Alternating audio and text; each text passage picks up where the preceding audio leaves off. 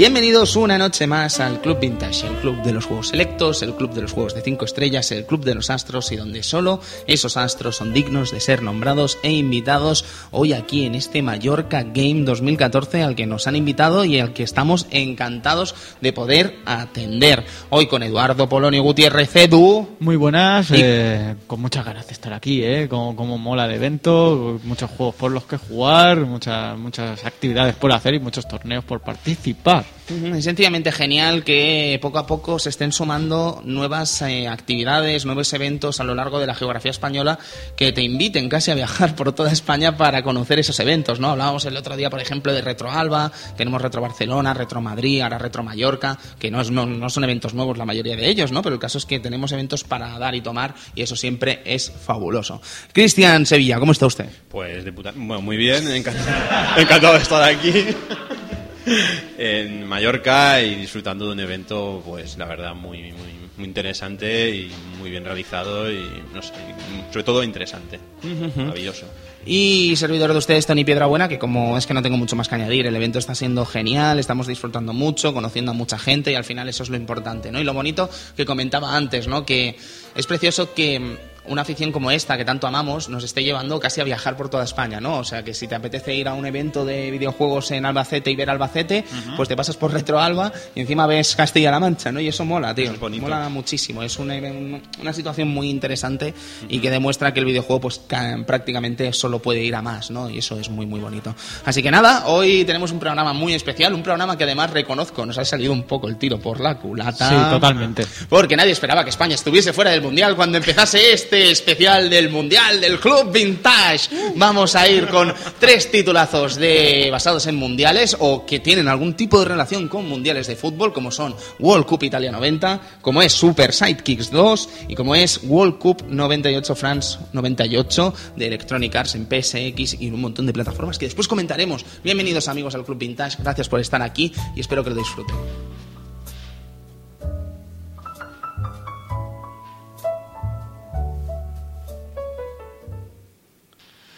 Ay, bueno, pues estamos aquí en Mallorca y es fabuloso. La desgracia, amigo Edu, es que hemos venido con demasiado trabajo. Sí, vosotros sobre todo. Sí, tú o no, sea, tú has venido yo- como un rey. Yo he venido como un rey, o sea, ahí sentado mientras os veía trabajar y currar como... Yo ayer tuve la misma estampa del infierno, ¿eh? Sí, sí, Le hice sí, una sí. foto y todo que subiré al Twitter para que la veáis, que consistía en lo siguiente. Una piscina, una cerveza, una mesa, unos apuntes delante y yo ahí del palo, Dios, si el infierno existe, es esto, ¿sabes? El hecho de no poder hacer nada porque tienes que estar estudiando y, y el Cristian se ha dejado una cerveza ahí, joder. El, el veranito del amargado. El, el veranito del amargado, sí, señor. sí. Luego la gente se amarga con el veranito y es normal, ¿sabes? Sí, es que es terrible. Así no hay quien lo viva, Cristian. No, no, para nada. Y además nada. nos hemos traído trabajo de casa, que es lo más fuerte. Yo me he traído trabajo de empresa que, uff, madre mía. Sí, sí, yo ah, cada, cada tarde fichando en tres de juegos, ahí, ahí, escribiendo ahí, mis venga. noticias, cuatro horitas, pim, pim, pim, pim, pim, picando piedra y viendo a ver de qué hablas. ¿De qué hablas ahora? Pues de Day 3, claro que sí, pero si es que solo han pasado cosas maravillosas. Pero un día, Edu, deberíamos hablar E3 del pasado. Eso sería un programa muy interesante, ¿eh? Rescatar E3 del pasado, Sí. sí, sí, sí. Sí, sí, sí, sí. Sony, Sony ahí puteando a Sega con, con un, con un dinosaurio que se movía en un fondo negro. Eso, luego tenemos La manta, la manta, la manta. estampas maravillosas, La manta, tenemos, la manta, la manta. tenemos un manta. Michael Jackson jugando a, a la PlayStation 1, al Tekken 2, ¿sabes? Tenemos cosas muy, muy interesantes que sucedieron en Los Ángeles en los comienzos, en el génesis de este Electronic Entertainment Expo y que sin duda algún día podrían estar aquí en el Club Vintage, Sí, ¿por qué sí, no? sí. ¿Sabes? Además, yo qué sé, es que es historia del videojuego en el sentido de que tienes ahí una presentación del Daikatana por todo lo alto, que madre del amor hermano. Claro, claro, claro, ¿no? El Pero- Daikatana. pero a ver quién le decía que no al Daikatana en ese momento, ¿sabes? Porque era como el palo John Romero. Dios mío. Haciendo un videojuego. Maravilloso. Y que podría fallar. Pues todo, todo, todo, todo podía fallar, ¿no? Y es muy divertido, es muy divertido ver cómo eran estos eventos en el pasado, qué cosas se presentaban. De hecho, hay una publicidad del año 1995, esto lo podéis consultar en mundogamers.com, en la que te decían como muy muy ilusionados ¿eh? en el folleto de publicidad de este 3 que se iba a presentar en el stand de Warner Bros. No, de Titus, de Titus, de Titus. Se iba a presentar un nuevo videojuego basado en la franquicia Superman para Nintendo 64. Y dices,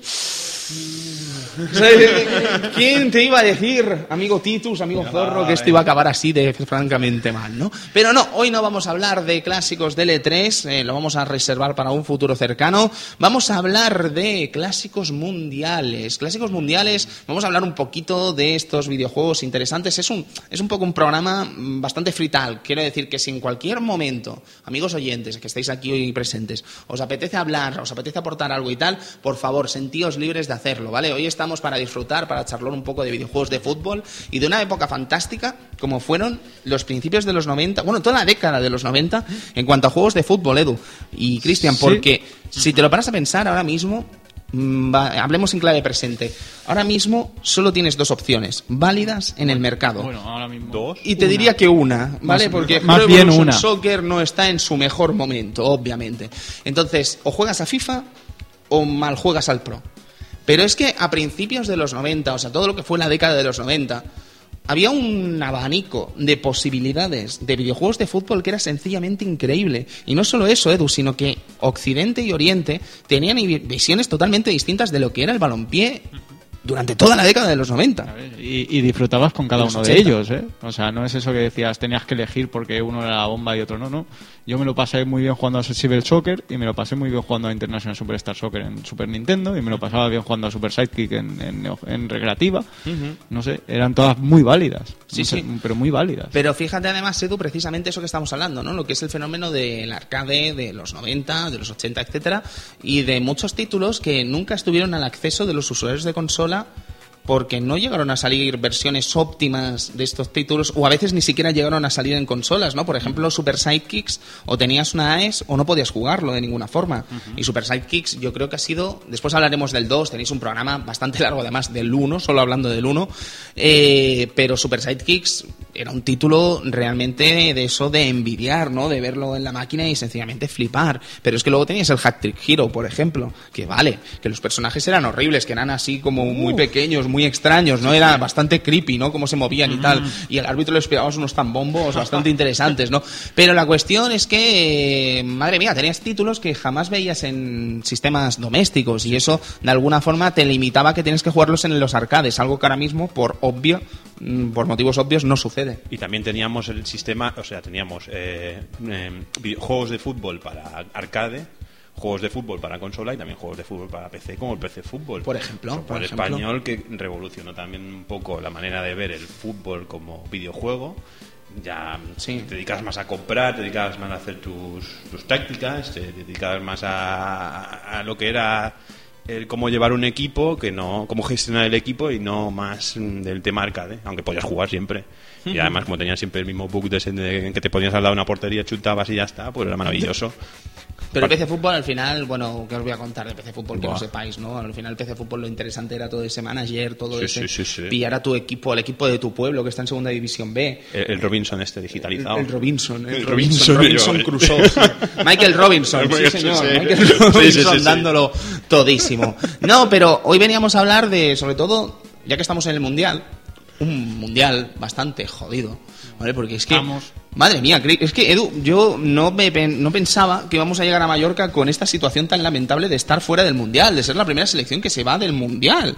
O sea, es ridículo, pero Sí. es lo que ha pasado. Luego también te digo, y no vamos a hablar mucho de fútbol, nos preocup- bueno, vamos a hablar mucho de fútbol, pero sobre todo de videojuegos, quiero decir, lo que menos esperábamos era el hecho de, de hacer este ridículo en Brasil, ¿no? Y además, no sé, creo que tenemos que estar agradecidos de que un grupo así nos haya, haya hecho nuestro sueño realidad, ¿no? Llevarnos un mundial, dos Eurocopas, pero al final no todo se justifica con esto y creo que es hora de reflexionar, darles las gracias, pero también reflexionar. Sí, sobre todo eso, o sea, no, no empezar a decir es que este equipo, no sé qué, no sé, bueno, es un equipo que nos dio, sí que es verdad que es criticable, eh, tienes cosas criticables como han jugado esta, este mundial, esa falta de hambre que algunos dicen que no tienen, otros dicen que sí, todo Sí. el barullo, el- todo el, que, que acabara la liga tan tarde, eh, dos dos eh, equipos españoles jugándose una final de Champions con todo lo que ello conlleva, el desgaste psicológico de no saber dónde vas a jugar el año que viene porque ahora el Chelsea te quiere, ahora tú te quieres ir, a- Ha sido lamentable. Ha Ha sido lamentable.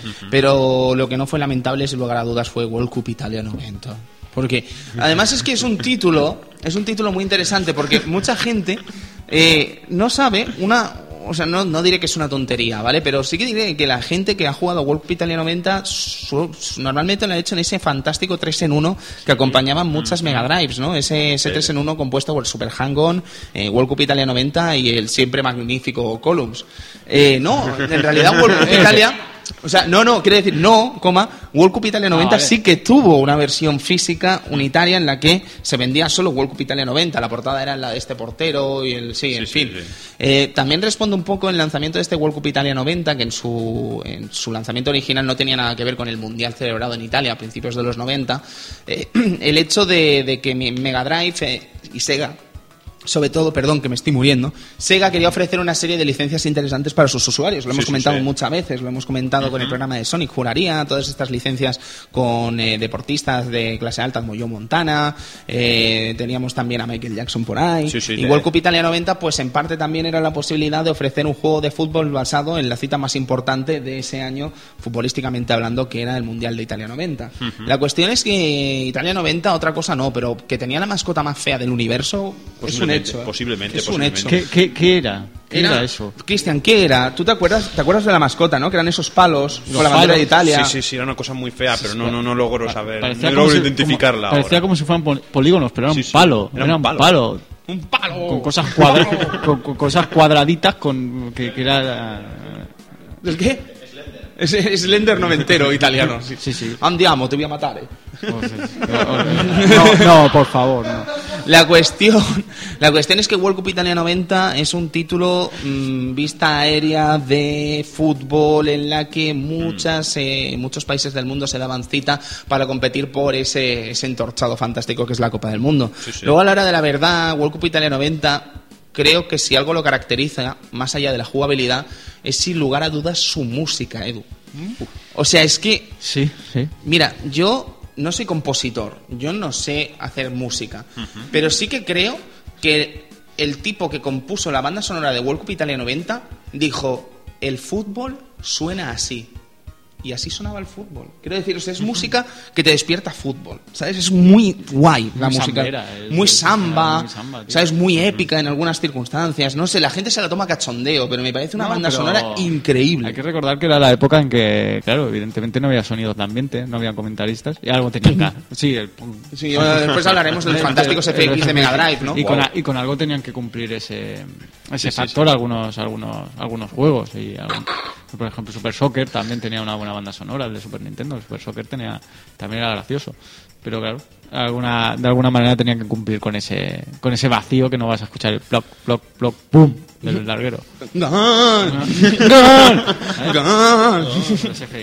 No, tiene cosas sencillamente mágicas este título, ¿no? Una de ellas, además de, de- de los propio, el propio apartado técnico, ¿no? Que, joder, mola, ¿no? Los jugadoracos y tal. Sí, parecen ¿Eh? pajaritos. Los pajaritos. El concepto pajaritos. Explica el concepto pajarito. Bueno, que te salían desde vista, no que es vista aérea. Sí, el, el cursor. El cursor, El, cursor, Cristian, ve un pajarito. es como triangular, una cosa extraña, se te pone detrás y pareces un pajarito. No parece un pájaro, tío. O sea, es que... era pequeño, Sí, sí, sí, era sí. un pajarito. El, ju- el pajaritos, el pajaritos Italia 90. No, pero la cuestión es que el título te ofrecía además la posibilidad de crear tu propio once, ¿no? Un once que además iba a estar durante todo el mundial, ¿sabes? Muy interesante. Es el hecho de que tú empezases con tu Yugoslavia random, mirases en tus diferentes jugadores y te compusieras tu once estupendo para hacerte con la Copa del Mundo, ¿no? El caso es que, bueno, te encuentras con nombres clásicos, te encuentras con cosas bastante graciosas y hay que decir que, obviamente, no, bueno, obviamente no, porque ya habían juegos con licencias en esta época, pero World Cup Italia no era uno de ellos. Lo cual, lo cual acababa siendo bastante divertido, ¿no? A la hora de ver, por ejemplo, no solo el juego en sí, que, bueno, daba circunstancias graciosas que después comentaremos, el hecho, por ejemplo, lo comentábamos ayer con el amigo David, eh, cosas como cuando sacas de banda, o sea, como cuando sacas de portería, los corners, los penaltis, ¿sabes? Que cuando metes gol, ¿sabes? Que siempre sale el mismo jugador con la camiseta que toca en ese momento, ¿no? Esa especie de Emilio Butragueño, que a mí nadie me quita que sea Butragueño sí o sí, ¿sabes? Celebrando el gol de la misma manera, con el mismo speaker, con esa voz extraña, ¿no? De... "Oh, oh", ¿Sabes? Y eso es FX, tío. Es que era maravilloso, ¿sabes? Cuando hacías la segada, ¿sabes? Era como una... O sea, era como, como una guadaña, ¿sabes? Era una guadaña pasando por el césped, tío. Era realmente increíble. O cuando pegaban pelot, los pelotazos, ¿sabes? Al final eran tres... eh, eh, eh, era un juego muy simple, en el sentido de que más allá del pase alto, el pase y el chute no había nada más. Eh, la cuestión es que era maravilloso escuchar cómo pateaban la pelota, ¿sabes? O sea, Sí, sí, sí, balón pinchado. Eran mi casas, tío. ¿Sabes? Eran pelotas mi casa. ¿Sabes? Y esa gente probablemente iba descalza al Mundial de, la- de- de- de Italia. ¿Sabes? Y, y se daba la circunstancia de escuchar unos FX de ¡pum! ¿Sabes? Que eso debían ser huesos rompiéndose, ¿sabes? Desgarrándose la piel, hecho polvo, todo. Pero es que era sencillamente espectacular. Épico. Épico, Épico. porque además los partidos eran largos como demonios. Sí. ¿Te acuerdas, Edu? No, Sí, no, podías elegir el Eso tiempo. de no variar el tiempo, ¿o qué? No, no, no, no. O sea, tú podías echarte un mundial, ¿Cuánto, cuánto eran? ¿Cuarto de hora por...? pues tranquilamente, ¿sabes? Eran partidacos de sus 10 minutos bien largos, tío, en el sentido de que tú podías empezar a jugar el Mundial de Italia 90 en la Mega Drive y cuando acababa el Mundial Italia 90 de verdad, tú todavía estabas en el tercer partido, ¿sabes? de la fase de grupos, que ya estarías haciendo más que España este año. Pero la cuestión es que eh, era interesante ver cómo esos partidos eran tan épicos, ¿no? Y a pesar de que el portero lo tenías que controlar tú mismo, que es ahora otra de las facultades interesantes de este juego, hay gente que le gusta, hay gente que no, Edu. Yo creo que a World Cup Italia 90 le sentaba muy bien que tú movieses el portero. A mí sí, pero cuando, cuando no estaba acostumbrado, después me encontraba que el portero estaba en medio campo. Claro, casi. es que no, ¿No te no, ha pasado? sí, no, no podía salir tan No, no, lejos, claro, pero la cuestión es que la, la gracia era el hecho de que tú controlabas el portero controlando el jugador que estabas controlando en ese momento con el cursor, con los pajaritos que decía Cristian, ¿no? está. Eso significa que si tú querías que el portero hiciese una acción concreta, no podías estar limitando la acción del portero a la acción que estaba haciendo el defensa. Por lo tanto, el defensa estaba a la boulier, probablemente, y el portero pues lo ibas controlando como buenamente podías y se daban circunstancias curiosas, ¿no? Pero ya te digo, a mí me gustaba mucho este control del portero y creo que le daba un toque interesante, ¿no? Podía ser un muy buen portero en World Cup Italia 90 y montar unos salados bastante importantes. Pero normalmente, no sé, a lo mejor es que nosotros éramos muy malos, pero los partidos acababan con resultados bastante, bastante abultados. Sí, Bastante, bastante abultados. Sí, no, pero eso yo creo que es, por- es por el tema del portero. O sea, supongo que cuando lo dominas tiene que ser guay, pero cuando no te, te clavan ocho goles por, por no Y fijarte. además, ¿os acordáis lo random que era el concepto de la de, de- de rematar un centro de chilena o de cabeza y que el portero a veces no atrapaba la pelota y se escuchaba esa FX de la muerte también como del que era como el portero cogiendo la pelota en el aire que se le escapaba y que venía un nota por detrás también y que se metía en, la, en el barullo y la pelota no sabes cómo acababa adentro y era lamentable y daba Sí, sí, o sea, asco y vergüenza. Jugada de patio del colegio. Sí, ¿Te sí, sí, sí, sí, cuando- ¡Ah, que se me escapa el balón! Sí, sí, sí, No, sí. tío. Era muy extraño, ¿no? Pero es que también se apoyaba en el hecho de que técnicamente, como no había faltas en el título, pues eso era jauja. Encima, Sí, tío. sí. O sea, era la ley del más fuerte. La ley del más fuerte. Es un O sea, juego donde la yo- hombría futbolística se ve. Do- do- estaban que están muertos, o sea, entrabas te encontrabas un, un- un rastro de cadáveres, ¿sabes? Tres ahí eh, tirados en el Y suelo. además, de acuerdo, no sé si os acordaréis también esta pose de World Cup Italia 90 cuando hacías la segada y el jugador se quedaba en el suelo como, como se quedaba como una maja desnuda, ¿sabes? Era como una, una posición muy extraña, ¿sabes? Muy rara, muy rara. Y en cambio los jugadores que caían al suelo pues era un percal, ¿no? En fin, muy, muy curioso. Eh, si algo también recordaremos de World Cup Italia 90, eh, aparte de que el Mundial realmente era épico y que llevabas... Bueno, es que lo que tenía World Cup Italia 90 es que una vez lo dominabas pues era bastante fácil, no parece una perogrullada, pero no era fácil de dominar, pero una vez lo conseguías pues ya eso era un paseo. Ahora, te pegamos una partida buena, ¿eh? Una Claro, claro, sin duda, claro. partida interesante. Madre Lo mía. que sí que me hacía mucha gracia de este título y que mucha gente infravalora son los penaltis. O sea, es la cosa más épica que se ha visto jamás. Porque es que tú- vosotros sabréis que los penaltis, normalmente en los juegos de fútbol existe esa ley no escrita que cuando el árbitro pita sucede la acción. Sucede la acción para los dos, ¿vale? O sea que si tú le das a la derecha del portero, el portero se tira a la derecha y si el jugador tira a la izquierda, tira a la izquierda, pero todo sucede a la vez, ¿vale? Es limpio, es, es honrado, ¿no? World Cup Italia 90 era sucio, era, era muy italiano en ese aspecto, ¿no? Era, o sea, no en el sentido del fútbol italiano, no, no, no tengo nada contra los italianos, obviamente, pero era en el sentido de que el árbitro pitaba y eso era tenso, porque tú podías hacer algo con el portero, por ejemplo, si te tirabas, el portero se tiraba y ya estaba vendido, ya pasaba, daba igual, porque el jugador solo tenía que tirar a puerta vacía y no pasaba nada. Ahí está. O el jugador pitaban, tiraba rápido, el portero como que no le daba tiempo de hacer nada y no lo podía parar. Pero es que los penaltis eran muy difíciles de parar, porque tenías que acertar en el tempo, en la dirección y jugar con ese mind game que, que supone acertar qué va a hacer el otro. O sea, es sencillamente genial. Es maravilloso. Y un pelotón Así, o sea, aquí- un qué pelotón. Intenta parar eso. Sí, sí, sí, sí. Pero era gracioso, Edu. O sea, los penaltis se, se convertían en tandas bastante grotescas, ¿eh? Sí, y, y- y te tiraban media hora. Es que, madre mía. Porque es que ahí no había Dios que fallase un penalti. Efectivamente. ¿Sabes? Ahí no había Dios que fallase un penalti, ¿sabes? No, no era tirarlo en tres direcciones y ya está. No, no. Es que había que acertar demasiadas cosas. Era un auténtico percal. Pero World Cup Italia 90 creo que además puede ser tranquilamente uno de los juegos más jugados de Mega Drive. Por eso que comentábamos antes, ¿no? Los tres en uno y tal. Pero es que es un juego muy, muy mítico y que a pesar de que quizá la historia no la ha recordado suficientemente o como más allá del producto mítico que es, no se ha valorado la calidad que tenía, no sé, a mí me parece un juego muy entrañable, muy, muy divertido y creo que es uno de los grandes títulos que se podían jugar en ese momento. Sí, es un juego muy divertido, la verdad. No lo vamos a negar. A mí, por ejemplo, no, no es que me guste mucho. Yo soy contrario, no, no me acaba de, de cuajar el juego. Pues vaya vicios te pegabas, cabrón. Eh, eh, eso es otra cosa, eso es otra cosa. Pero, no sé, tiene, tiene ese toque que te divierte, pero que a la hora de la verdad después, pues, ¿a qué jugamos? Me, me busco otro juego de fútbol, a ver si hay. Hombre, pero también en una Mega Drive, como decía, ¿no? De lo mejor que se puede jugar en Mega Claro, Drive en el eh, sentido de que, madre Sí. mía, no sé, ¿dónde te metes? Un manolete, ¿no? Eh, ¿Qué cosas? World Cup Italia 90, sencillamente increíble. Yo, yo creo que obviamos una cosa, ¿eh? ¿Qué- qué obviamos? ¿Qué obviamos? La selección de países. ¿Qué? Sí, ¡Guau, Oh, chaval! ahí el con la mejor mapa del mundo, pero... Geografía para niños. Madre mía, pero que te sentías como un auténtico informático, Sí, ¿eh? sí, Con la flechita, Ay, pim, pam, para arriba, para abajo. Maravilloso. Selecciono, deselecciono, ahora para aquí, ahora para allá. Guau. La- los colores de las selecciones también son la risa, también un punto Sí. interesante a Sí, sí, comentar. sí, sí, sí, verdad, sí. España era roja y verde. No, no, no, no. ¿Cómo? Super Sidekicks. Eso era Super Super Sidekicks. No, pero había. Sí, no, no, pero se daban circunstancias curiosas, pero no al nivel de Super Sidekicks, Ah, eso vale, era ya vale, el vale. nivel de lo grotesco. Un Super Sidekicks que después hablaremos del 2 que lo arregla todo eso, pero en el 1, madre mía, madre mía, madre mía. No sé, caballeros, si querrán aportar alguna cosita, algún recuerdo de World Cup Italia. ¿Les apetece? ¿Alguna cosita que recuerdan de este maravilloso juego? No, ¿cómo no?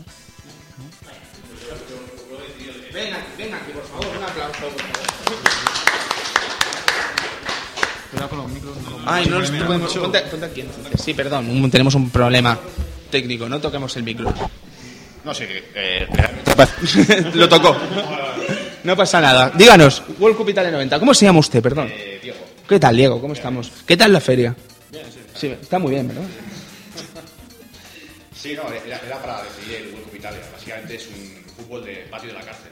Sí, sí, sí, sí. sí, sí. To- Todo, se vale ahí. o sea, Sí, sí, sí. maravilloso. Totalmente, totalmente. Pero, y, adem- y además eso, ¿no? Es muy largo, es muy... Sí, sí. Es sencillamente increíble. Gracias, Diego. Bueno, pues y del Mundial de 90, pues es que la verdad es que es un Mundial que a mí me pilló bastante peque, ¿sabes? No puedo comentar mucha cosa al respecto. Pero eh, el caso es que si os parece bien, perdonad que estamos con problemas algo técnicos, si os parece bien podemos saltar a 1994, de este sí que podemos hablar muchas cosas. Porque 1994 además fue como esa gran decepción para muchos que fue el codazo de Tassotti, ¿no? Que fue como, madre mía. Pero, qué mal, ¿eh? pero en materia de videojuegos tuvimos muchas cosas buenas, ¿eh? porque ya empezaron muchas franquicias importantes a hacerse un hueco ahí. Y el caso es que lo que fue Super Sidekicks 2, que coincide además con una cosa que hemos comentado muchas veces cuando hemos hablado de Neo Geo, ¿no? que esa especie de cambio generacional que hubo de títulos de franquicias de, de, de SNK que, que fueron cambiando de sprites, fueron cambiando de estilo y tal, ¿no? Y entre ellos Fatal Fury, podemos hablar, por ejemplo, también de King of Fighters, podemos hablar de Samurai Shodown.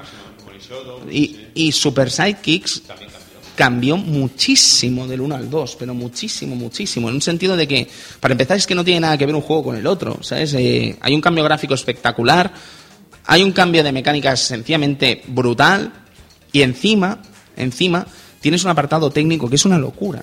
Maravilloso, era auténtico espectáculo. Era, me entraban ganas de, de, de, de echar la moneda. Directamente. Sí, y espera, nos estamos teniendo un pequeño problema con Ah. Cristian, perdonad. Sí, papiar. Hola, Cristian, a ver, habla, habla. Sí. Hola, hola, sí. Hola, ¿qué tal? Vale, ¿Cómo estás, bien. majo? Bienvenido de Bueno, pues eso, que Super Sidekicks 2 eh, tuvo cosas muy interesantes que podemos comentar desde el principio. Edu, por ejemplo, el hecho de que escoger un país y si estaba en el Mundial de USA 94, eh, ya te lo ponían en el grupo con el que estaba su respectiva eh, nacionalidad, ¿no? Estaba muy interesante eso. Sí, está- estaba muy bien cuidado el juego. eh, solucionaba aquellos po- pequeñitos problemas que tenía Super Sidekicks 1 y, y se disfrutaba mucho. Yo no creo que solucionase tanto los problemas problemas, Edu, porque al final es que, como decíamos, no tenía nada que ver, ¿no? Pero sí que ofrecía eso. técnicamente espectaculares en el sentido, por ejemplo, de ese, de ese fenómeno de la ocasión, ¿no? Eh, el hecho de que si te acercabas cerca de la, del área rival, te apete- seguro que recordaréis que salía lo del shoot, ¿no? Que era lo, lo ¡Chuta, típico. chuta, chuta, chuta! ¡Chuta ya, coño! Tienes lo del shoot, que eso se mantiene, Sí. pero luego tienes la, lo que es la oportunidad, ¿vale? Que es el hecho de que le das al botón de chutar y de golpe se te pone una cámara como en tercera persona en la que aparece un cursor y puedes seleccionar dónde disparar en la pantalla contraria. Eso sí, en, mi- en microsegundos, ¿eh? Sí, sí, sí. No te da sí. mucho tiempo. Y además es que era inútil, nunca metías sí. así. Se puede meter. Sí, sí, sí. Se sí. puede meter. Pero vas a ir jamás ahí me- fuera, vas a hacer un- vamos. Hacías el nota con eso, ¿sabes? nota. Ya era ir de listísimo, de listísimo. Pero mm, además que cambiaba lo que era la visión de juego, además de que cambiaba lo que era, lo que estábamos hablando, ¿no? El apartado técnico y tal. Además es que le añadía un tercer botón al juego muy interesante, que era el del autopase, ¿no? Que te permitía hacer diferentes eh, jugadas muy interesantes regateando y tal, que no podías ni soñar en el primer Super Sidekicks. Además metías otra interesante, otra función interesante en el juego, que era el hecho de tener, eh, antes de seleccionar, una vez seleccionada, antes de seleccionar la selección concreta, valga la redundancia, podías escoger una bonificación para tu equipo, ¿no? Teníamos el Ace, ¿vale? Que eso ya se vio en el Super Sidekicks 1, que era el capitán, digamos, que era el líder del equipo, el que podía sacar partido a sus habilidades y que al final era el mejor jugador del campo, obviamente. el melenas. El melenas. el melenas. Aquí no, aquí podías escoger una serie de bonuses, ¿no? Por ejemplo, que tu ace fuese mejor todavía. Tener poder extra en defensa, tener poder extra en delantera, tener todo tipo de bonificaciones interesantes, ¿no? Sí, sí, sí. De hecho, hasta podía ser tu ace el portero y tener un portero bastante dopado. Y luego creo que no te salía tan en cuenta, No, ¿eh? El hecho de tener verdad por- que no. el portero ace y sacrificar a tu ace de verdad. Pero eso le daba un punto de estrategia bastante interesante al juego y variaba tu forma de jugar. Sí, siempre encontrabas pues, rivales que juegan de diferente manera que a ti porque había cogido otra, otras bonificaciones. El caso, Edu, estábamos comentando ese apartado técnico porque es que si tienes algo muy bueno con Super Sidekicks 2 y que se mantuvo de Super Sidekicks 1 son las celebraciones, tío. Sabes que Buah. cuando metías gol es que te volvías auténticamente loco viendo cómo celebraban los goles. Yo creo, y lo digo en serio, nadie ha sabido hacer mejores celebraciones de fútbol que SNK en un videojuego. Y creo que ni siquiera en los tiempos que corren se consigue poner esa epicidad con tan pocos recursos como hacía SNK. Y te lo digo en serio, ¿eh?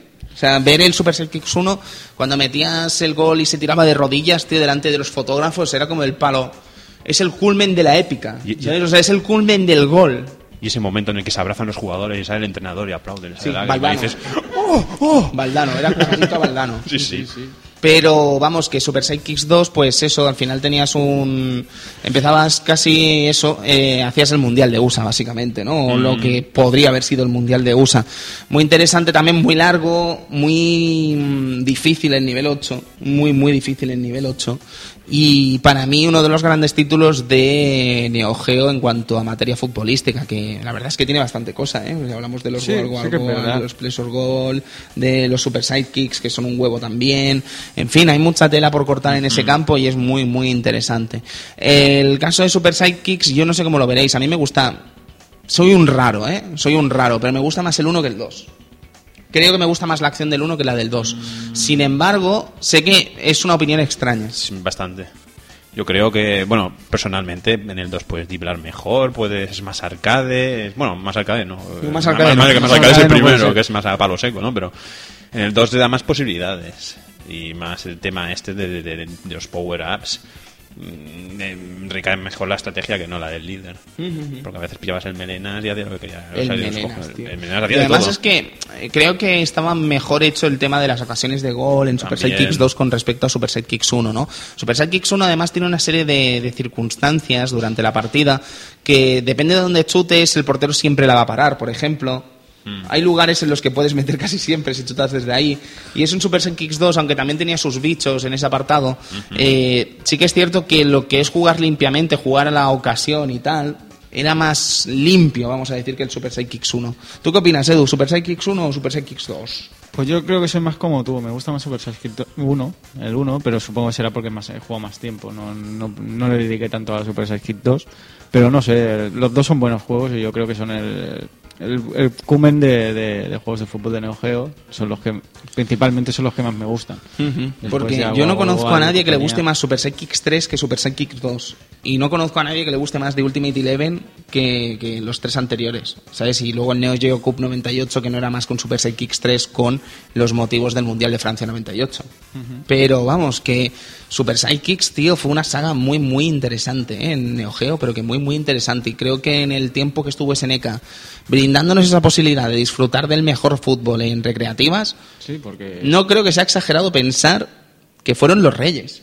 O al menos en muchos salones recreativos, sobre todo de España, ¿no? sí, y encima la- la- es que no podías jugar de otra manera. Es que no había otra forma de no jugar. había claro. pors, no había nada, entonces es lo que te quedaba. Sí, sí, que luego podríamos hablar, si queréis hacer un pequeño paréntesis, de lo que supuso también eh, para los salones recreativos y que además en España estuvo muy, muy, muy, muy presente Virtua Striker de Sega en el Sí. año 1997. No, que va, no, no, no, no, creo que esto juraría, estoy diciendo de cabeza, pero juraría que era 1994, salió muy prontito, ¿eh? ¿Muy prontito? Muy Oh. prontito. Sí, sí, el primero sí, Sí. muy, muy prontito. Y además es que era un portento técnico, ¿sabes? Porque tu Virtua Fighter era increíble, ¿no? Lo que estabas viendo en el año 93. Pero es que estamos hablando de 22 jugadores sobre un terreno de juego gigantesco que no tenía nada que ver con lo que eran dos luchadores en un ring cuadriculado con su fondito y tal, pero es que lo de Super, lo de Virtua Striker es un portento tecnológico. Pues. Es que además eh, la gente no lo tiene muy en cuenta esto, pero es muy diferente llevar. O sea, la gente te dice, joder, ojalá FIFA 14 fuese como el NBA 2K14. Ya, pero es que es muy diferente hacer un juego de fútbol que hacer un juego de baloncesto. En un juego de baloncesto hay 10 personas jugando en una pista muy pequeña con bastante menos público que en un campo de fútbol. Si tú te metes en un campo de fútbol, desarrollas un videojuego de fútbol con 22 jugadores, más todo el campazo de fútbol, más las gradas del Camp Nou, por decirte algo, mm, estamos hablando de más de 90.000 bichos ahí moviéndose, ¿sabes? Y no lo he dicho en tono peyorativo, pero quiero decir que hay muchísima gente, ¿no? Es un auténtico percal. Y el caso de NBA, pues se puede permitir el lujo de hacer esas animaciones, de hacer esos homenajes, de hacer esos elementos que al final lo convierten casi, probablemente, en el mejor juego deportivo que hay ahora mismo. ¿Sabes? En el caso de Virtua Striker, pues imagínate lo que suponía hacer un videojuego de fútbol. Es que probablemente es uno de los mayores retos a los que te puedes enfrentar con una tecnología tan, tan, tan novedosa, ¿no? Sí, sí, sí, la verdad es que sí, que mover tanto poli- poligonaje en aquella época debía ser alguna una, una tarea muy ardua, muy, muy difícil. Muy difícil y además con unas mecánicas de juego bastante interesantes, ¿no? Porque rescatábamos incluso el kicómetro, ¿no? El tema de, de la barra de, La barra de de disparo. tiro. Sí, sí, sí. Muy interesante este Virtua Striker, pero creo que no fue más famoso que Virtua Striker 2. No, pues yo a Striker 2 estaba, es que en cualquier recreativo que veías había gente jugando y que fue un precedente. Era, un juego, era un juego muy especial. Muy, muy especial. Sería interesante incluso, son títulos, los hemos comentado alguna vez aquí en el Club Vintage, ¿no? Títulos como el Puzzle Bubble, como el Super Punk. Este Virtua Striker 2 creo que incluso entraría dentro de esta categoría, ¿no? Totalmente. De títulos que por algún extraño motivo, no extraño, vamos a decir, pero que por algún motivo tienen una presencia mucho mayor que otros juegos que quizá con el tiempo se han hecho mucho más famosos, Sí. pero que en España estaban muy, muy presentes. Sí, sí, ¿Sabes? sí. Esto debe responder, sin lugar a dudas, a algún tipo de pacto de New Park con las distintas empresas, cesiones de, de recreativos y tal. Sería una cosa interesante de ver, ¿sabes? Porque al final todo esto siempre tiene una explicación. Pero también eran videojuegos que te creaban una adicción muy gorda, muy grande. Estábamos hablando de juegos como el Pan, como el Pool de Bobble. Todo el mundo estaba siempre jugando a esos juegos. Básicamente, luego son los que han acabado dando. O Super Punk, sobre todo, también es que era una máquina muy barata. O sea, quiero decir que era una placa muy, muy barata. ¿Sabes? Que eso también ayuda a que esté en todas partes. También, también. Pero el caso es que Virtua Striker 2 no tenía pinta de ser para nada barata.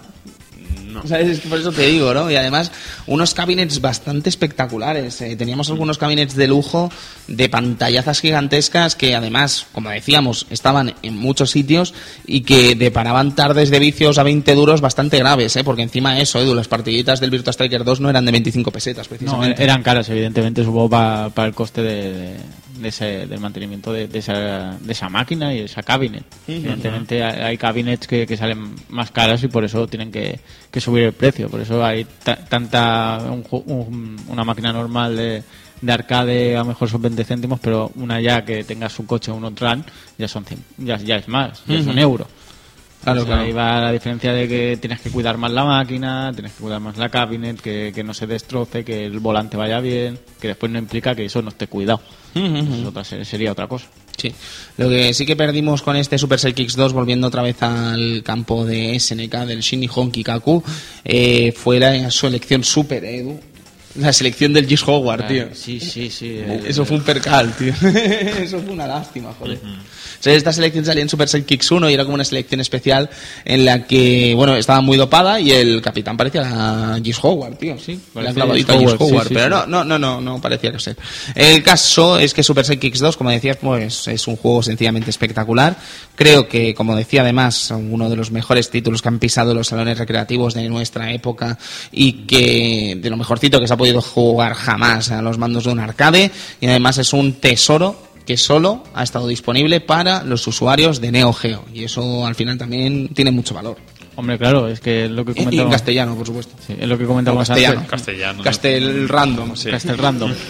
No, es lo que comentabas antes, ¿no? O jugabas en recreativa o te quedabas sin, sin jugar. O sea, tenías que buscarte otra alternativa mm, más casera para, para otras consolas, que también habían, evidentemente, pero no al nivel de, de lo que te mostraba una Neo Geo en aquella época.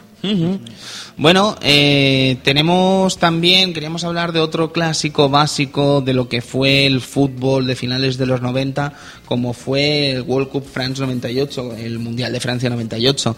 Un juego que tiene bastante historia detrás, en el sentido, además, eh, un día además es que incluso podríamos profundizar mucho más en él, sería muy interesante profundizar más en él, porque tiene mucha mandanga detrás, en el sentido de que, si te fijas, hemos tenido World Cup Italia 90, un juego del 90, hay un juego de, de- los 16 bits, quería decir, tenemos este Super Sidekicks 2, una, un juego para Neo Geo, con lo que conlleva técnica, no- tecnológicamente, y FIFA 98, yo no sé si sería exagerado, Edu, decir que es como el comienzo, o sea, no FIFA 98, sino eh, World Cup 98, precede, sigue a lo que fue la fiebre del fútbol virtual doméstico, ¿no?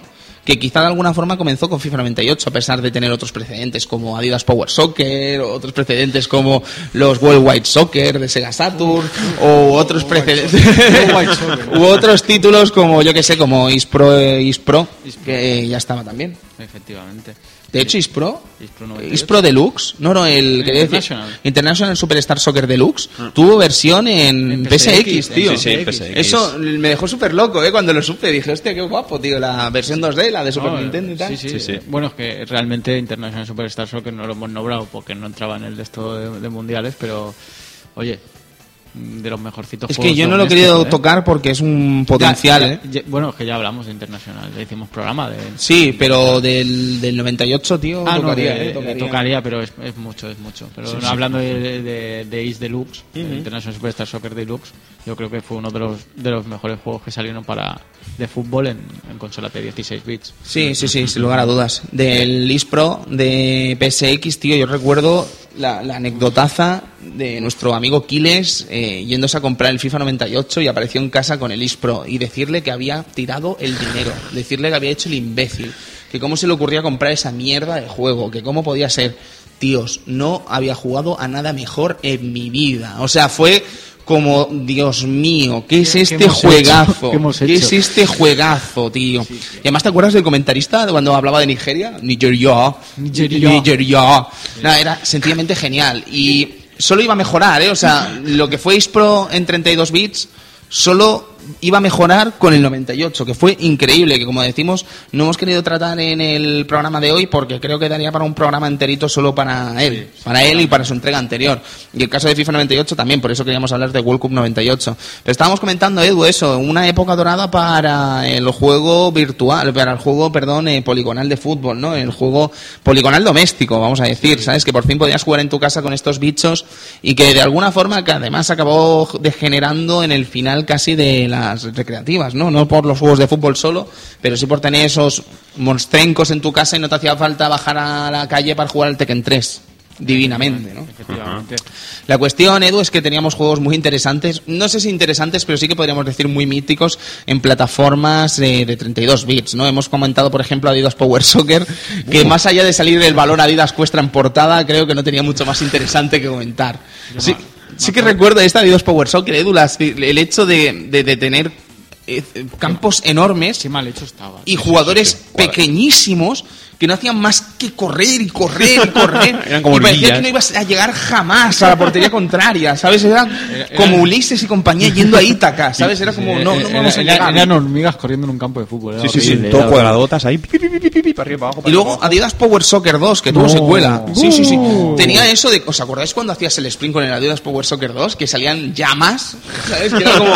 Pero que lo había- puto mejor. Pero que había una, una entrada que se llama entrada agresiva y era una patada en el pecho. Sí, sí, Una sí. patada Como de Jong. Agresiva. Como de, como de Jong. Sí, sí, sí, sí. Como de Jong. Y con el mismo resultado, quiero decir, ni tarjeta ni leche. O sea, y a, veces, a veces ni falta. O sea, sí, sí, sí, sí. Era O sea- un locurón, tío, un locurón. Y luego por el bando de Sega Saturn yo no olvidaría este World Wide Soccer, Edu. World Wide Soccer, ¿eh? Pero tú le diste, tío. Yo le di caña, claro. O sea, Pero le diste como un cabrón. Y además tu hermano... Es que era un momento tierno, ¿eh? El- Hombre. su hermano cogió la selección de Brasil y la convirtió en el Real Madrid, ¿sabes? Era como...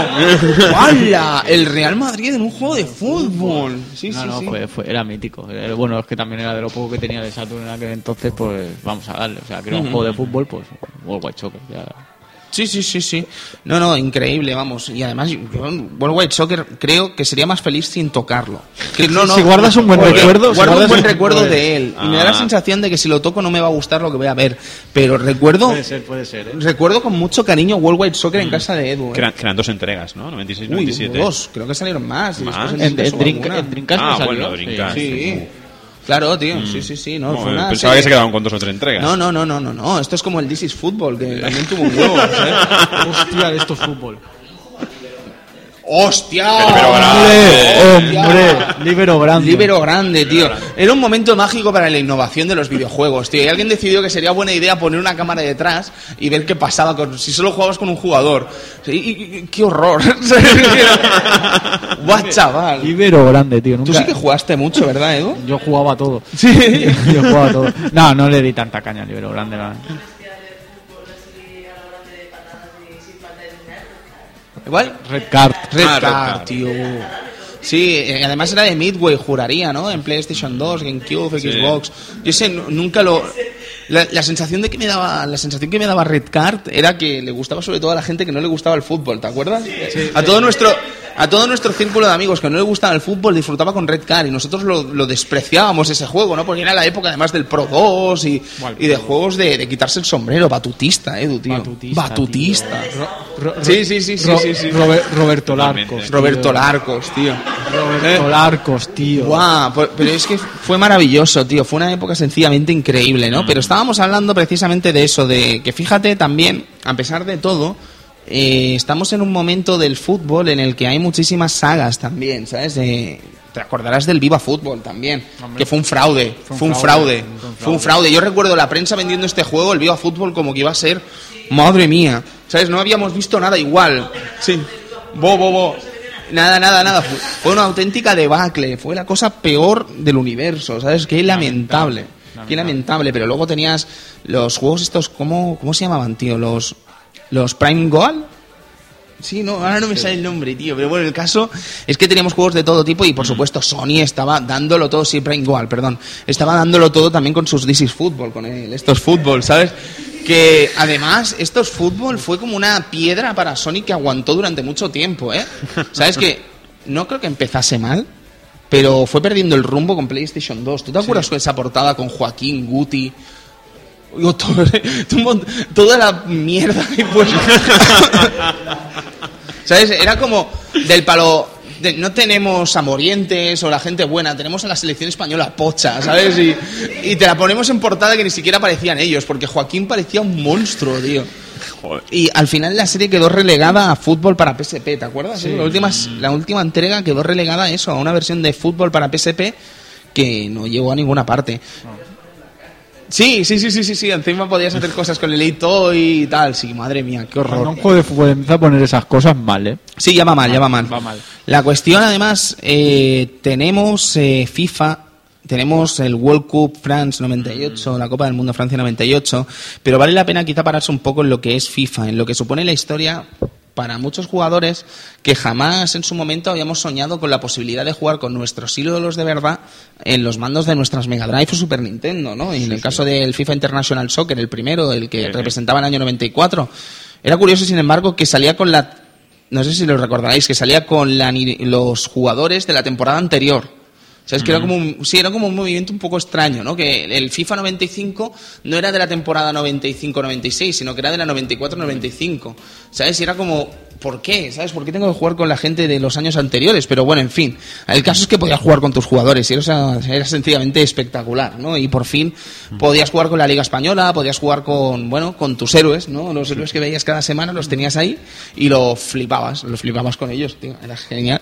Lo que pasa es que no ha pasado bien el tiempo, ¿eh? Por los FIFAs. No, yo creo que yo creo que enve- enve- si, si os acordáis y os gustaba no no volvéis no volváis a probar los FIFAs porque ha pasado mucho tiempo y de verdad que han envejecido muy mal. Muy mal. Muy mal. Y las versiones de 16 bits, porque si te metes en las versiones ya más tróspidas de Game Boy y estas cosas, Yo- es yo- insufrible.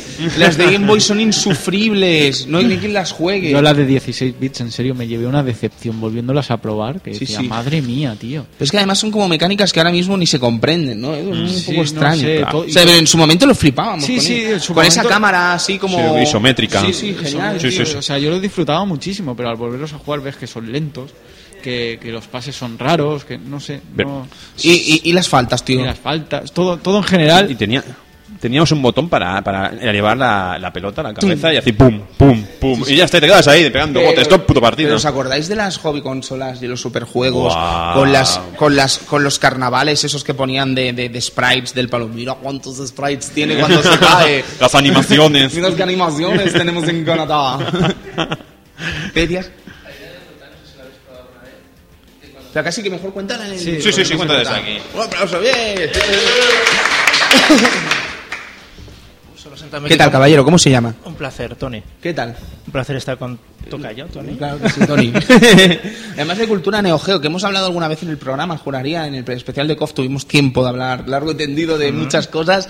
Y Cultura Neo Geo, pues es una página que nos ha encantado. Tienes secciones brutales, tienes una hemeroteca espectacular y además un foro en el que discutir con los amigos que les gusta Neo Geo, ¿no? Eso está Sí, muy sí, bien. ¿Dónde nos sana. metemos para ir a Cultura Neo Geo? ¿A quién? A la página, a la página. Pues www.culturanegeo.com. Fantástico, pues ahí estábamos. ¿Qué anécdota de FIFA, Tony. Pues no sé si habéis probado alguna vez de hacer una falta en el FIFA, en el primer FIFA, y salir corriendo acto seguido. ¿Qué pasa? El árbitro va detrás corriendo. Ah, sí. Sí. Ah, no me acordaba de eso. Se lo sabe, ¿no? Además, ¡Desgraciado! sí, no, no, o sea, es hacer la falta y correr y el árbitro detrás. Y el juego sigue, o sea, es un bucle y hasta que no te pilla y te saca la tarjeta no, no pasa. Qué grande, tío. Qué grande, qué grande. Pero era, era juego, ya te digo, no sé, en el momento en el que lo jugábamos yo creo que no nos dábamos cuenta quizás, o sí. Es que tampoco se trata, no quiero que esto se tome como que esté desprestigiando este título, ni mucho menos, pero sí que creo que hay juegos que el tiempo lo han aguantado muy bien. Estábamos hablando del International Superstar Soccer, por ejemplo, que ahora mismo lo puedes poner Yo me lo paso pipa. lo puedes jugar y lo flipas todavía con él, pero es que FIFA creo que le ha sentado muy muy mal el paso del tiempo, muy muy mal. he sentado mal, en su momento fue espectacular. Sí, sí, sí. Eso sí, con la, con la perspectiva isométrica, los colores, los colores muy definidos en la época, pero está claro que ahora ya mejor dejarlo en, el, en la Sí. estantería. Pues muchas gracias, Tony. Un placer, Tony.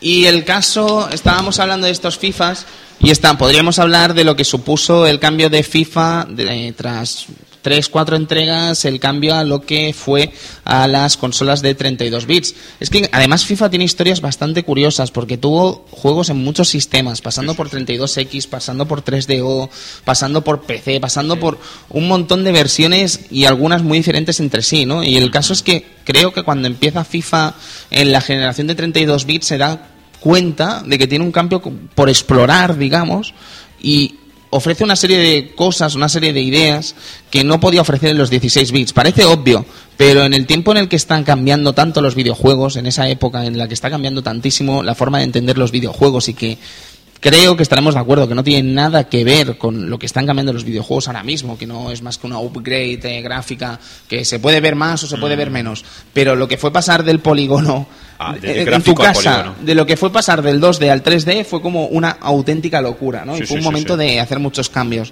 Bueno, según, según qué tipo de. de- Sí, de claro, claro, claro. Fighter Bueno, ojo, cuidado. Pero no, el caso es que el- lo que estábamos hablando de FIFA, hay un cambio muy espectacular de lo que fue los primeros FIFA.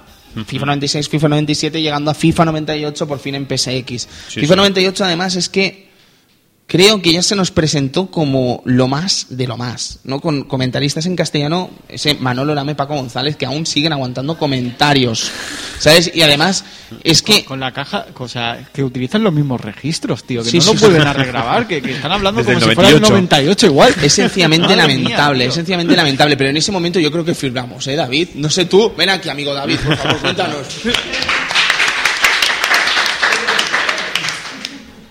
Es imposible, señor David, eh, no flipar cuando escuchamos por primera vez a Manolo Lama y Paco González en FIFA 98. Sí, es obvio que, que- que te llama la atención, ¿no? Escuchar en castellano y tal. Lo que llega un momento ya que Manolo Lama, por favor, ya. eh, Manolín. basta, basta, Manolín, basta. basta, basta, Manolo Lama. Paco, pásame la calculadora que estoy perdiendo la cuenta. Sí, sí, sí, sí. Qué grande. Esta gente está, está en la sopa ya, anuncia subbúteos, esto. Ya, ya, favor. ya, ya, ya, ya. El que hacía su puteo era Raúl, futbolines. Sí. ¿sabes? Y creo que era la portada más mágica que se ha visto jamás en un FIFA. FIFA 98 con Raúl. No sé cómo lo veréis, ¿eh? Además es que era un nombre muy épico. Ese FIFA 98 rumbo al Mundial era como, oh, Dios mío, ¿sabes? O sea, es lo más grande que me ha pasado a los mandos de una PSX. No, pero estaba muy contento. ¿eh? En ese momento era como, wow, tío, vamos a jugar al FIFA 98. En Mega increíble". Drive creo que, que supuso la primera incursión del fútbol indoor en el de Mega Drive, de 16 No, bits, yo creo o en el que 97 ya estaba ya. 97 ya ¿Sí? estaba, sí, Vale, sí, vale, sí, vale. sí. Lo que pasa es que el fútbol indoor que se mete en este juego, en el de 32 bits, era sencillamente espectacular, ¿sabes? Porque tenías, bueno, es que esto da para charlas y charlas, la gente demandando que vuelva al fútbol sala 20 años después. Sí, sí. Pero y la pregunta es por qué no lo mete FIFA. O sea, es algo que no comprendo, porque si hizo FIFA Street hace poco y metieron los campos de fútbol sala, ¿qué les habría impedido realmente, Edu, llevar los campos de fútbol sala? Ya, la Money, ¿no? Que puedes sacar otro juego más. Pero ya que has descartado el FIFA Street, porque parece que lo han descartado, ¿por qué no usas ese campo de fútbol y lo metes en... Sí, ¿Sabes? aparte- Y contentas a la gente. Sí, Sí, y aparte sería otra otra manera diferente de, de afrontar un FIFA, ¿no? Con, con un, fútbol más, más de toque, más rápido, más ligero. No sé, sería otra manera de verlo. Luego creo que no era- bien. en, en el caso de FIFA Street no fue tan satisfactorio al final, ¿eh? Claro, no bueno. salió tan bien como recordábamos con FIFA 98. Sí, en FIFA 98 no veas tú las risas, no veas. Porque además, eh, gracias David, eh, perdón. Quédate si quieres, por supuesto. No, no, no, que va, tranquilo, nada. Muchas gracias por. No, faltaría. Que el caso, quédate cerquita que va a haber mandangas. no, pero FIFA 98 eh, fue para muchos algo espectacular, ¿no? Porque era como el primer gran encuentro con un super mega juego tecnológicamente superior de fútbol, ¿sabes? Y supuso muchas buenas cosas. Además, ese modo de juego en el que cogías cualquier selección y podías hacer la fase de grupos y llevarla hasta el Mundial de Francia, ¿no? Eso estuvo muy bien. Pero si algo caracterizó al juego también fue su música, Edu. ¿Sabes? Creo que ya solo con Blur en el opening, sencillamente espectacular, Oh. ¿sabes? Una canción que es legendaria.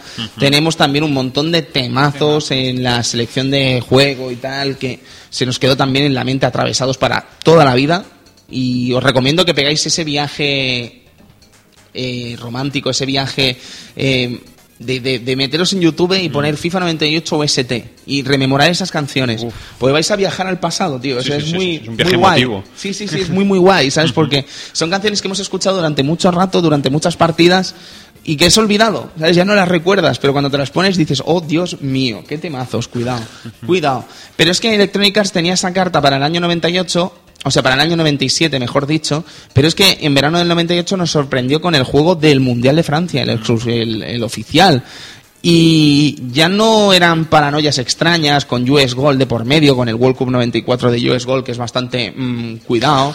No es el World Cup Italia 90 peculiar de Sega, sino que ahora por fin realmente se cuenta con un montón de licencias, se cuenta con un montón de ideas interesantes que por fin vamos a poder poner en uso y en práctica en, en los mandos de nuestra PlayStation 1 ¿no? y PC.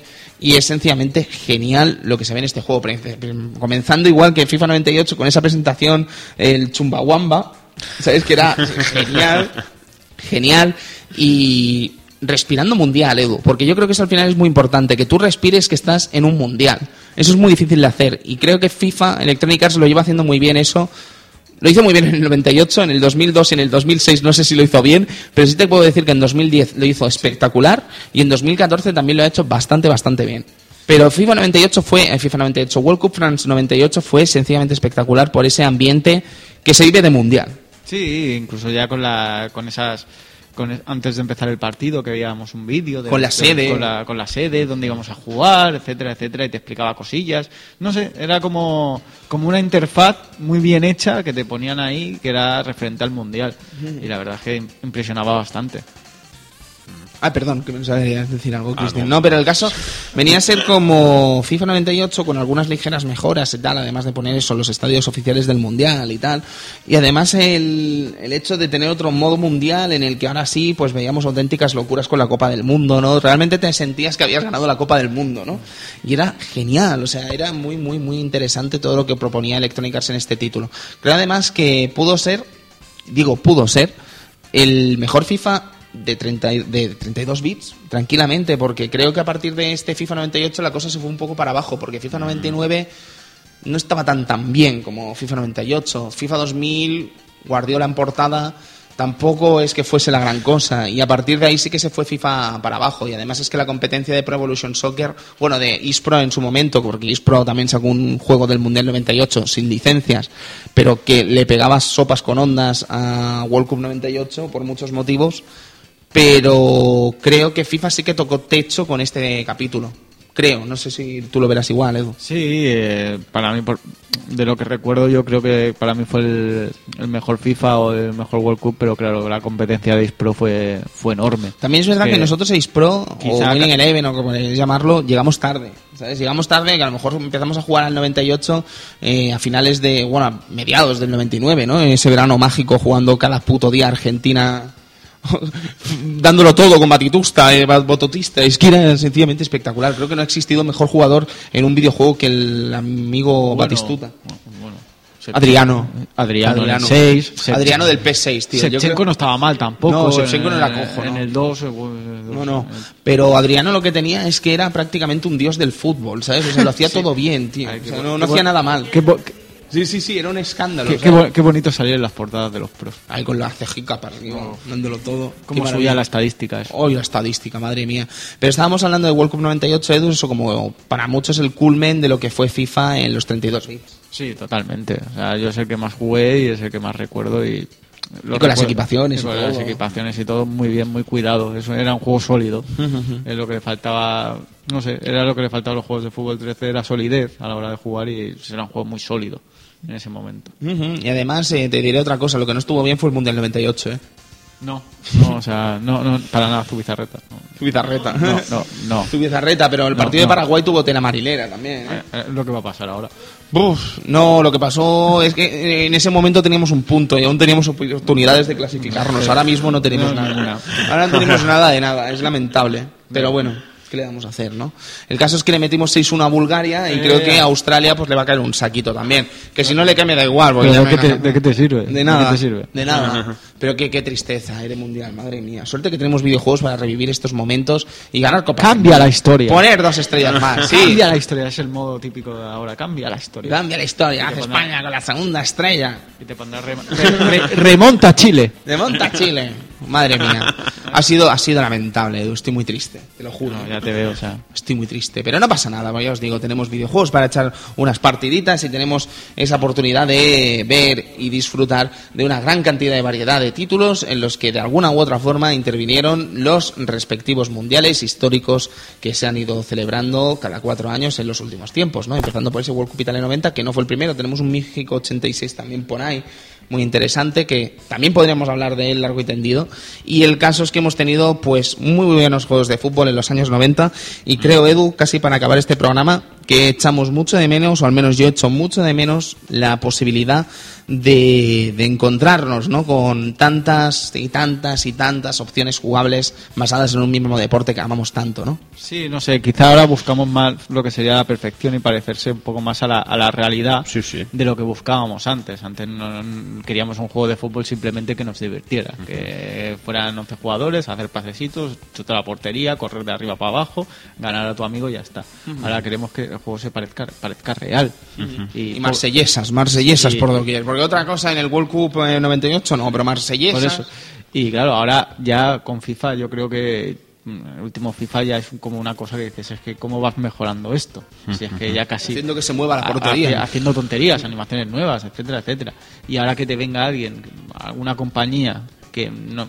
¿Qué compañía ahora Eh. puede, puede empezar a rivalizar con FIFA ahora Bueno, mismo?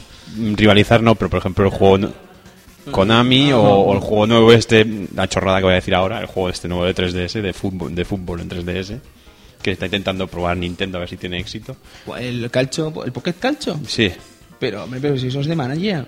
Ah, vale, pues entonces nada. Nada, no Ah, eso, eso es como que digas, el Inazuma Eleven puede. También hay Eleven. Inazuma Apostamos por el Zone Eleven. Apostamos por el Raimond. Vamos, Raimond. A la mierda al mundial. Lo que me refiero es que antes, por ejemplo, tú jugabas a un Super Sidekick y no estabas pensando, es que esto es irreal, esto, esto no va así, esto...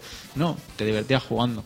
Eh, que ahora los juegos de fútbol igualmente son divertidísimos y se ha mejorado mucho desde aquello, pero ya buscamos... Pero ¿por qué no aceptamos? Esto sería un debate interesante, pero ¿por qué no aceptamos ahora en tiempo presente la posibilidad de jugar un juego arcade? Porque claro, la gente te dice, no, es que ahora el Pro es arcade. No, el Pro no es arcade, caballeros. No, no, el el Pro, es el muchas Pro- cosas. El pero Pro no nació siendo un simulador casi. O sea, siempre se le llamaba el simulador de fútbol. ¿no? Se va a convertir en un simulador arcade de un día Sí, a otro. pero quiero decir que ¿por qué no se, por qué no se puede aceptar o por qué no, por qué no hay forma de crear realmente un videojuego de fútbol divertido, arcade, desenfadado, como podría ser los Mario Striker, por ejemplo, o como podría ser el Sega Slam Soccer, que es del mismo equipo, por cierto, y que no los estamos viendo, ¿no? De ninguna forma. Y eso, no sé, nadie se atreve, porque creo que el mercado está tan sumamente cerrado ahora mismo que es prácticamente imposible meterse en ese campo, ¿sabes? Más allá de los móviles, etcétera. Y eso, pues, creo que a- acaba cerrando el mercado y es malo. Es una pena porque es lo que te decíamos. En la época de 16 bits teníamos, pero a porrones de juegos en todas, mm, en muchas máquinas que, que, que nos gustaba jugar. Ya te digo, Sensible Soccer, Kickoff, Super Sidekicks, Match Inter- Day.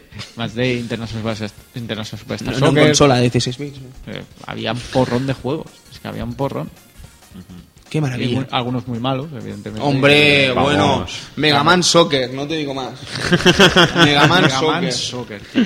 Con, O sea, con la defensa de randoms. Sí, sí, el Faraón Man, El Faraón el Man. Putman, El Putman. y a volar, ¿sabes? Y pero que ¿cómo sea lo que Dios quiera. Maravilloso.